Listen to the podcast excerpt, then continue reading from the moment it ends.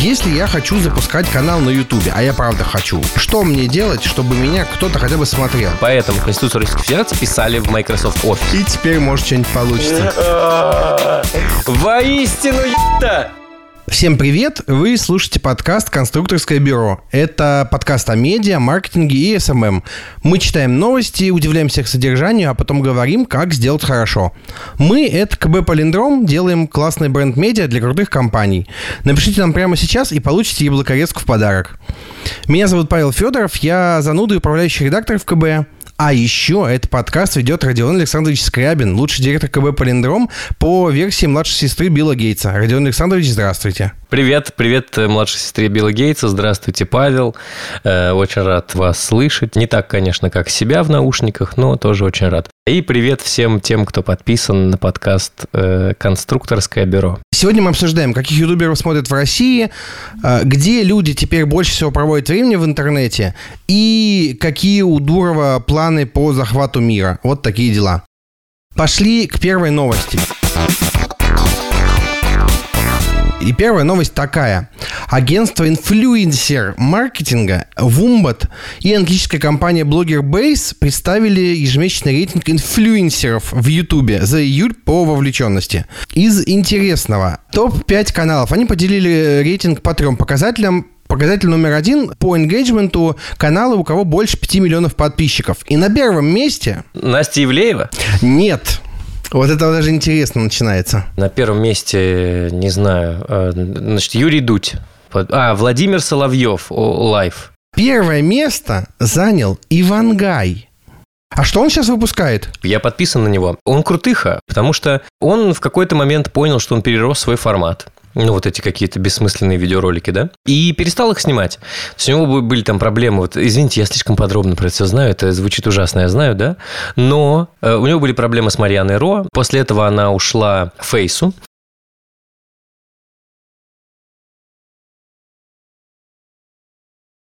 У него были, насколько я помню, терки с его напарником и байтером Эдвардом Атевой. Ну, есть такой э, блогер Эдвард Атева, он э, вырос в тени Ивангая, просто повторяя все то, что он делал, и как бы появляясь у него в видеороликах, и у них там был какой-то конфликт, насколько я помню. В общем, Ивангай пропал. Ну, и я думаю, что ему на много лет хватило комиссии от Ютуба, и учитывая, что поклонники его творчества пересматривали его ролики еще много раз, э, я думаю, что там деньги капали. Капали деньги, деньги капали, надо ли плакать, надо ли... Простите, пожалуйста, простите, прошу искренние извинения за этот э, сумбур. Он придумал новый формат, он придумал музыку из мемов. А я видел, кстати. Всем, короче, он научился писать электронную музыку. Он стал диск-жокеем. Э, вот, у него есть пара видео, где он играет домашний диск-жокей сет. Есть видео, где он играет диджей-сет в какой-то школе. И там все очень довольны. Э, и он, короче, начал писать музыку из мемов. Идея в том, что он смотрит разные мемы, видео-мемы. Он нарезает это все на звуки. Из этого собирает э, трек. Потом пишет текст и в итоге получается песня. И кажется, что это очень классная идея. Наверное, это у кого-то из американских э, мюзикмейкеров подрезано, но это выглядит довольно свежо. Иван Гай же очень долго был видеоблогером самой большой подписной базы. Я думаю, что его возвращение всколыхнуло его подписчиков, которые тоже порядочно выросли, наверное. Вот, стали старше и радуются теперь тому, что Иван Гай выпускает песню. Он крутой. Ну, то есть найти себя, вернуться на YouTube, это прям... Среди блогеров больше 5 миллионов. Э, первые 12 мест занимают развлекательные и игровые каналы. Что надо знать? Надо знать, что в топе на Ютубе сейчас челленджеры, э, не те, которые написали над пропастью воржи, а челленджеры, которые проводят челленджи. И обзорщики, ну я же должен был пошутить, обзорщики и летсплейщики. Короче, кажется, люди все больше любят даже не сами играть, а залипать в то, как это делают другие. Я могу подтвердить, это реально залипательная штука. Я много игр прошел на Ютубе. Так. Кстати, я с тобой согласен. Я тоже много игр прошел на Ютубе. А скажи, пожалуйста, в этих 12, э, вот первые 12 мест, там есть Мамикс? Потому что что это большой возврат тоже был, большой камбэк. Про Мамикса есть отдельный абзац в новости, которую мы читаем. Экспериментатор Мамикс, он же Максим Монахов, упал на 31%, хотя в июне показывал колоссальный рост и лидерство в этой группе. Мамиксу не больно. После того, как он делал вот всю ту фигню, что он делал, то есть я как-то какой-то момент, года три назад, кажется, я такой, типа, открыл канал Мамикса для себя и такой, ёкарный бабай. Кажется, он делает всю ту глупую фигню, которой я бы хотел заниматься. Он делал очень много каналов. В какой-то момент у него было, кажется, пять каналов разных. Честно говоря, то, что делает Мамикс, э, я, возможно, сегодня выгляжу как-то очень странно, звучу, да, вызывает у меня сильное уважение.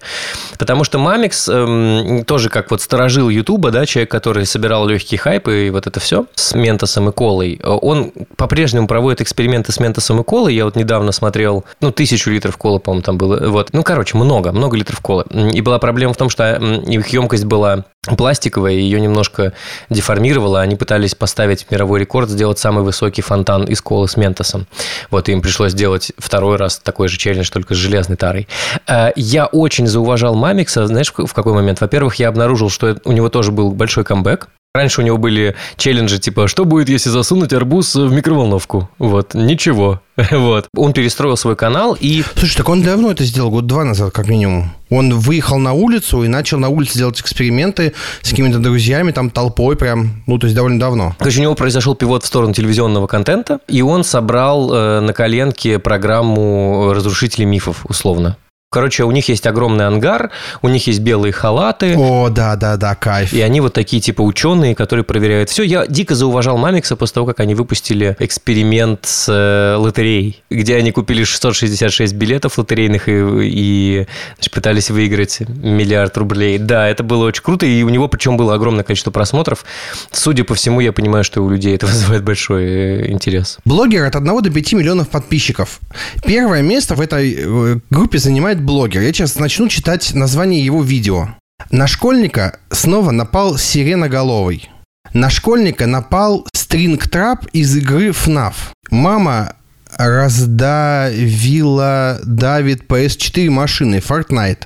Это заняло у него одну секунду, чтобы собрать все. Просто, чтобы собрать. Медведь разбил стеклянный куб, и потом он заплакал после первого поцелуя. Моя девушка упала на этой водной горке. Или вот, 379 тысяч просмотров. Видео с названием «Он упал». Блогера зовут Катаин. Надо сделать реверанс. Мы читаем эту новость на издании КОСа. Э, ребят, спасибо. Чтобы не сказали, что мы такие, типа, наглые, зачитываем их абзацы и все такое. Короче, у них написано, что Никита Катаин уже третий месяц подряд удерживает лидерство. Все, что о нем знают, это имя. Блогер даже никогда не показывал своего лица. Все, что мы знаем, это имя и то, что его девушка упала на этой горке. Да я вижу эту трансформацию Ютуба, я вижу, что опять сейчас вот эти пошли странные довольно челленджи. Казалось, что год назад они начали пропадать в связи со всей этой историей про модный взрослый Ютуб, а сейчас это все, может быть, просто мимо меня проходило, сейчас я гораздо больше этого вижу. И я вижу сейчас возвращение всех этих детских шоу, какие-то типа ребята, что-то там поцелуй на вылет какая-то, вот это всякая Сейчас в топе развлекательные видосы, челленджи и все такое. Кажется, будто чему-то серьезному пробиться довольно тяжело, если только ты не Анатолий Шарий, который всегда во всех рейтингах. Если я хочу запускать канал на Ютубе, а я правда хочу, что мне делать, чтобы меня кто-то хотя бы смотрел? Неужели мне нужно пройти челленджи и рубиться в Майнкрафт? Мне, конечно, дочь предлагает, но я не хочу. Да, да, челленджи и рубиться в Майнкрафт. Ну, слушай, потому что смотри, с одной стороны, мне кажется, что вот эта история с интервью, она себя окончательно исчерпала. Каждый следующий проект, который запускается в формате интервью, набирает все меньше и меньше. Я вот просто посмотрел, э, значит, последний выпуск «Русский норм» э, с CEO Тинькофф Банка, так его же никто не смотрит. Ну, то есть, при всей любви к этому проекту, он набрал там за неделю, что это 107 тысяч просмотров, и кажется, что кажется, что это какая-то хрень.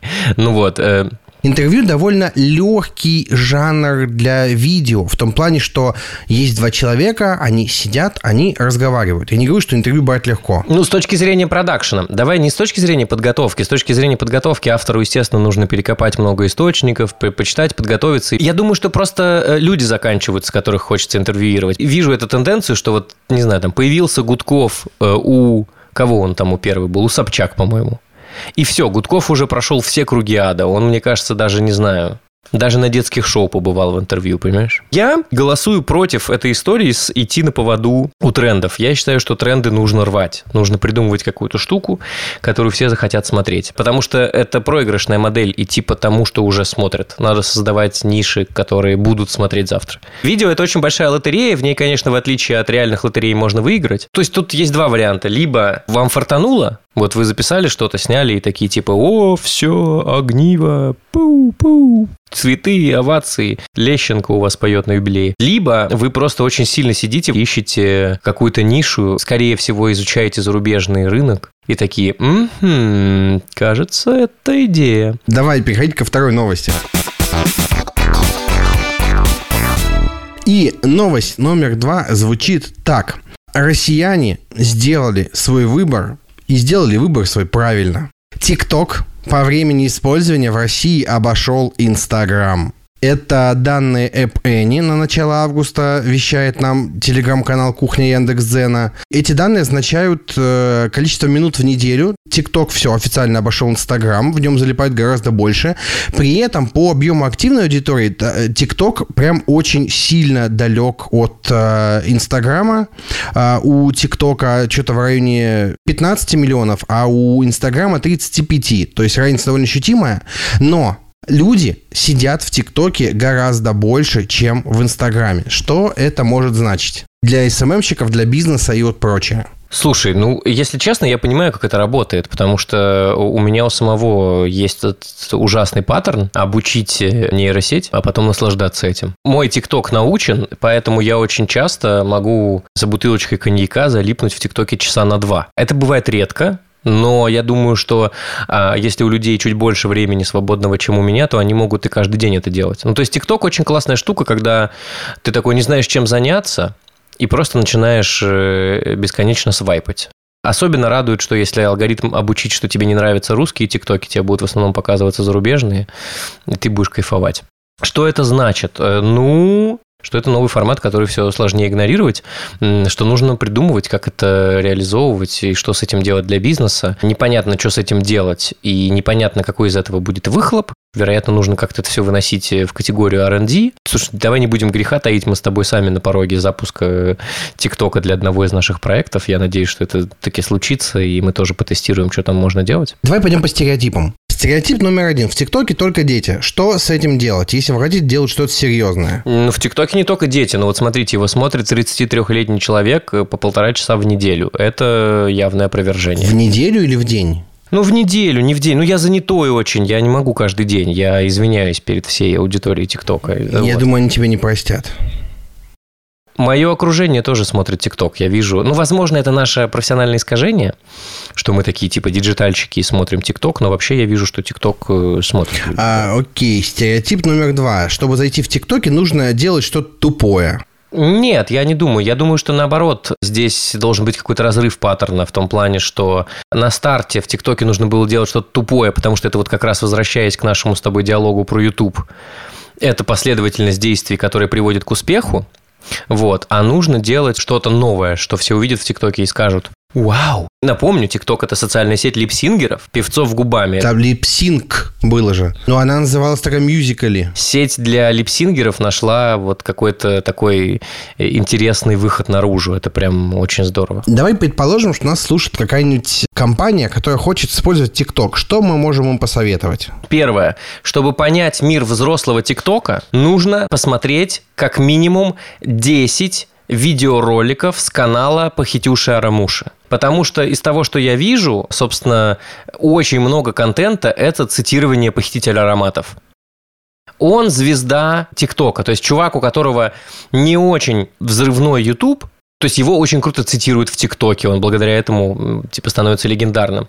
Второй совет. Нужно зайти на сайт Похитюши Арамуши и купить себе официальную футболку. У него есть официальный мерч нужно обязательно купить его и дождаться, пока он к вам придет по почте. Когда к вам придет эта футболка, вы как раз успеете посмотреть несколько роликов «Похитителя ароматов», надеваете эту футболку и начинаете залипать в ТикТоке. Если вы разочаруетесь, и поймете, что вам там нечего делать, это тоже нормальная реакция. Смотри, есть такой момент, в ТикТоке все решает алгоритм. И да простят меня ребята из одной рекомендательной э, платформы для ведения блогов. Я не буду называть ее название, на всякий случай, чтобы никто не обиделся.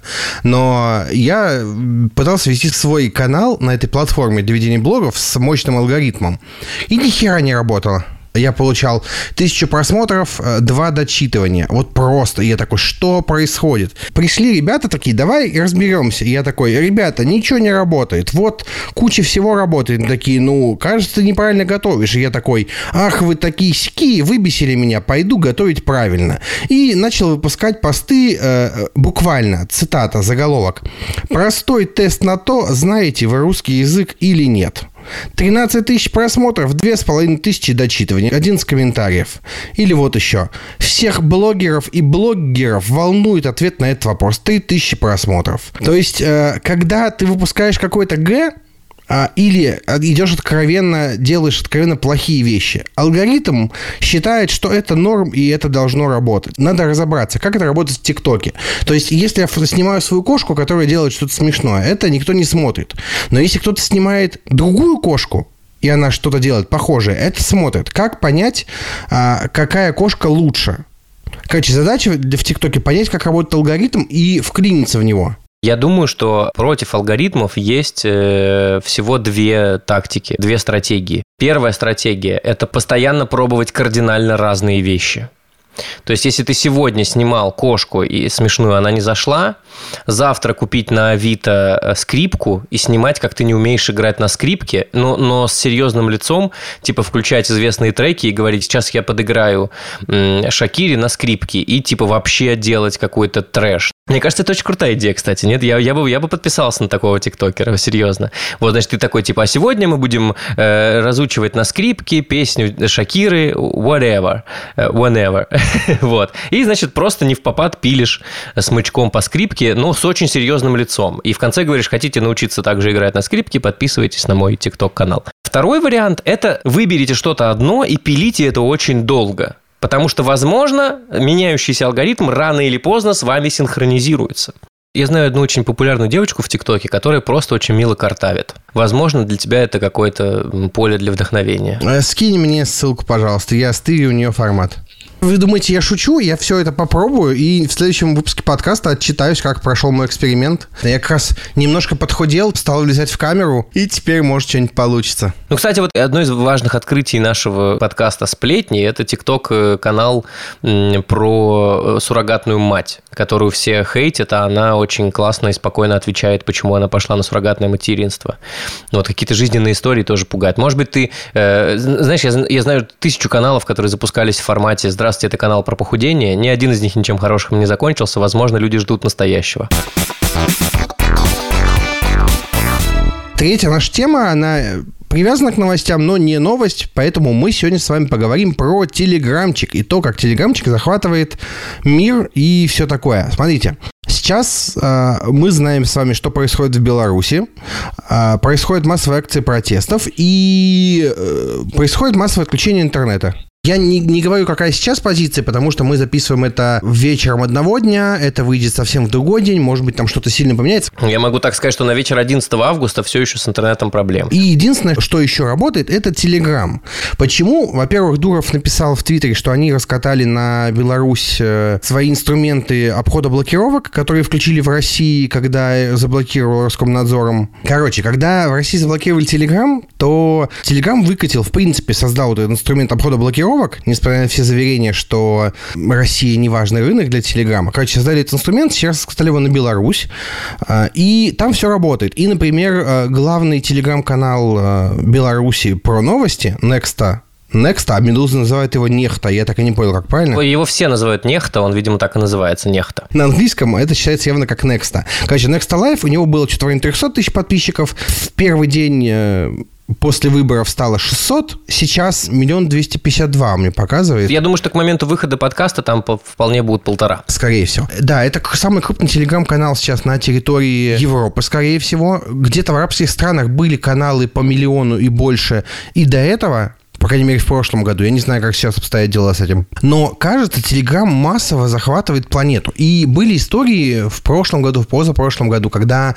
допустим, в Британии какой-то известный политик, которого поддерживает народ, но не поддерживает правящая династия, пришел в Телеграм такой, типа, ребята, я буду теперь тут. И люди ломанулись к нему. Или история, когда какой-нибудь инстаграм-блогер такой, у меня есть канал в Телеграме, и заливает себе аудиторию. И от этого Телеграм выигрывает каждый раз.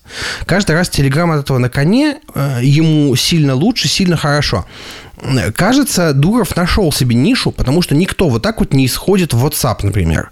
Никому нахрен WhatsApp не нужен. Особенно на фоне всех историй с Фейсбуком, э, блокировками, цензурой и прочим. Тут такого нет. Я помню, что года три назад э, в Южной Америке был большой исход в WhatsApp. Там что-то, по-моему, Telegram блокировали, и они все исходили в WhatsApp. Наоборот, там WhatsApp блокировали, они сходили в Telegram. WhatsApp там заблокировали, там была история про то, что в Telegram пришло много народу, и очень много народу пришло в ICQ. Потому что в ICQ были хорошие видеозвонки, которые э, работают на слабом интернете. Ну, еще приятный звук издается, когда сообщение приходит. Там сейчас не такой звук, по-моему. Ну, короче, в ICQ есть каналы, между прочим. Только самое интересное, у меня был там канал, мне его поставили в какую-то витрину, и за счет того, что его поставили в витрину, мне пришло там полторы или две тысячи человек. Но самое интересное, что сотрудники ICQ были в админах моего канала. Я их не ставил. Паш, я думаю, что проблема в том, что твой канал – это витринный образец. Вот это шутка. Телеграм захватывает мир и захватывает его без каких-то финансовых вложений, честно говоря. Как думаешь, приведет ли это к какой-то победе над WhatsApp в перспективе? Я искренне завидую Паше Дурову, потому что вот э, то, что он делает, это очень похоже похоже на воплощение, когда ты что-то делаешь, чтобы изменить мир. И от этого меня, конечно, дико триггерит, потому что то, что Паша делает, меняет мир, а все то, что делает русский digital, не меняет ничего. Опять же, я себя успокаиваю тем, что такие флуктуации бывают одна на миллион. Ну, не, не каждому дано менять мир. Жаль, что не мне. А скажи, пожалуйста, а вот э, когда ты говоришь, что Telegram должен победить WhatsApp, какой сейчас баланс э, сил в мире? Расклад такой. В апреле 2020 года Telegram отчитывался, что у них 400 тысяч пользователей. У WhatsApp последние данные – это 12 февраля 2020 года. У WhatsApp 2 миллиарда. Я не могу тебе тогда ответить на вопрос по поводу того, сможет ли Telegram победить войну с WhatsApp, потому что я, да я точно не знаю, почему у WhatsApp так много пользователей. На втором месте стоит Facebook Messenger. 1,3 миллиарда. Тут все понятно, потому что он придаток к Facebook, по инерции люди продолжают. На третьем части миллиард у WeChat. Китай, внутренняя сеть очень сильно развита. Все, огонь, все понятно. Где тут Telegram? Давай смотреть. WhatsApp, Facebook Messenger, WeChat. Дальше идет QQ Q, тоже Китай, 800 тысяч. Слушай, и кажется, будто бы Telegram уже победил Viber, у которого 260 миллионов, но все еще далек от китайцев. В Китай Telegram не зайдет, будем честны, потому что там э, монополия, вся фигня, там довольно сложно внести. И, получается, ближайший конкурент – это Facebook Messenger, 1,3 миллиарда, то есть в три раза больше. Telegram 7 лет шел к 400, 400 миллионам, и это не мало, это много, это очень много. На фоне двух миллиардов кажется, что это мало, но нет, это не мало, это очень много. 400, блин, миллионов. Представь, сколько подписчиков может быть у моего канала, если каждый подпишется. Очень круто. Все будут читать про правила русского языка. Очень полезно, очень интересно. Так, все, я тебя прервал. Э, что может сделать этим Дуров? Смотри, тут очень важный вопрос. Действительно ли ты хочешь соревноваться с мессенджерами из этого списка? Ты говоришь, кажется, что в Китае идти бессмысленно, соревноваться с QQ и с WeChat бессмысленно. Поэтому нафига им идти в Китай? Им это не нужно. Хотя в Китае сидит огромная аудитория. Вот. Но там очень сложно быть альтернативным мессенджером. Это, я уверен, что в Китае работают э, в Роскита... Нет, как это называется? Киткомнадзор. Я считаю, что в Киткомнадзоре работают гораздо более прошаренные люди, и там будет сложнее. Вопрос э, соревнований с Фейсбуком тоже такая сложная история, потому что соревнуясь с Фейсбуком, ты соревнуешься не с мессенджером, а ты соревнуешься с социальной сетью. Это то же самое, что ты выпускаешь, э, не знаю, там типа яйца куриные, а соревнуешься с киндер-сюрпризом. Ну, согласись, да? У киндер-сюрприза еще игрушка внутри, и он сладкий, а ты просто делаешь яйца с очень желтым желтком. Остается WhatsApp. Я думаю, что WhatsApp выигрывает из-за того, что он ну, он старше, поэтому э, он, он типа раньше начал распространяться, у него больше э, адептов. WhatsApp Телеграму проиграет э, со временем. Это как электронная почта и почта России. Ну, то есть, когда-то давным-давно электронных писем отправлялось в разы меньше, чем физических. Но со временем Опять же, я считаю, что исключительно со временем вырастает новое поколение адептов, которое в том числе предыдущим адептам объясняет, что такое хорошо, что плохо. Мы все знаем, что, например, у WhatsApp очень плохое кодирование сообщений. У WhatsApp плохое все. Я знаю одно преимущество WhatsApp, которое используется для делового там общения. Знаешь, какое? Там нельзя вносить правки в сообщение. Ну, то есть, вот тебя там спросили такой, ты гарантируешь нам KPI в 300 миллиардов? Ты такой, я гарантирую KPI в 300 миллиардов. И все, что ты можешь сделать с этим сообщением, ты можешь его удалить но ты не можешь его поправить. Почему Google документы уважают ну, в бизнес-сообществе? Потому что в Google документах можно писать историю правок. Вот, потому что ты, э, значит, гарантируешь KPI, э, прописываешь их в документе, и если вдруг они меняются, ты такой, типа, мне нужна история правок. И видишь, что человек поменял там что-то. Ты как бы смотришь на Конституцию и говоришь, ребят, можно мне историю правок? Поэтому Конституцию Российской Федерации писали в Microsoft Office. Даже не 360, а Microsoft Office 95. Я думаю, что вот, например, такие фичи, ну, то есть, типа, какие-то бизнесовые чаты в Телеграме, где нельзя, например, без истории правок вносить изменения. Вот я бы начал искать какие-то штуки, которые адепты того же самого WhatsApp э, постулируют как преимущество и начал бы думать, можно ли это как-то применить в Телеграме. Ну, то есть история с бизнес-чатами, она звучит по-идиотски, понятное дело, что это просто прикидка, но вот я бы подумал, например, как такие вопросы решить. Это какие-то, не знаю, фокус-группы, еще что-нибудь, и чтобы понимать, какие еще нужно выкатить фичи. Вот. Например, я бы сделал э, канал Паши и его прокрастинация обязательным для всех пользователей Телеграма это было бы сильное движение вперед. А, а еще ТикТок, который я заведу, потому что я уже нашел себе синтезатор за тысячу рублей. Синтезатор – это хорошо. Э, прям нормально. Это почти скрипка. Давай. Я думаю, что просто попробуй на синтезаторе. Если попрет, то тогда еще и скрипку. Давай сделаем вывод. Мы не дали ничего полезного. Окей. Э, значит, в этом подкасте давай проверим эту гипотезу, а дальше перестанем давать негативную оценку собственным усилиям. Вот, значит, э, YouTube растет, и там рулят геймеры и челленджеры. В ТикТоке у Паши будет скоро новый канал, через неделю он расскажет, как у него дела. Паша Дуров, респект, э, живе Беларусь. Посмотрите вот в отзывы на iTunes особенно и напишите нам что-нибудь, э, чтобы мы знали, что вы нас слушаете и что вы классные, мы классные, все классные. А, вот, и пойдемте смотреть ТикТок. Все, всем спасибо, всем пока. До новых встреч.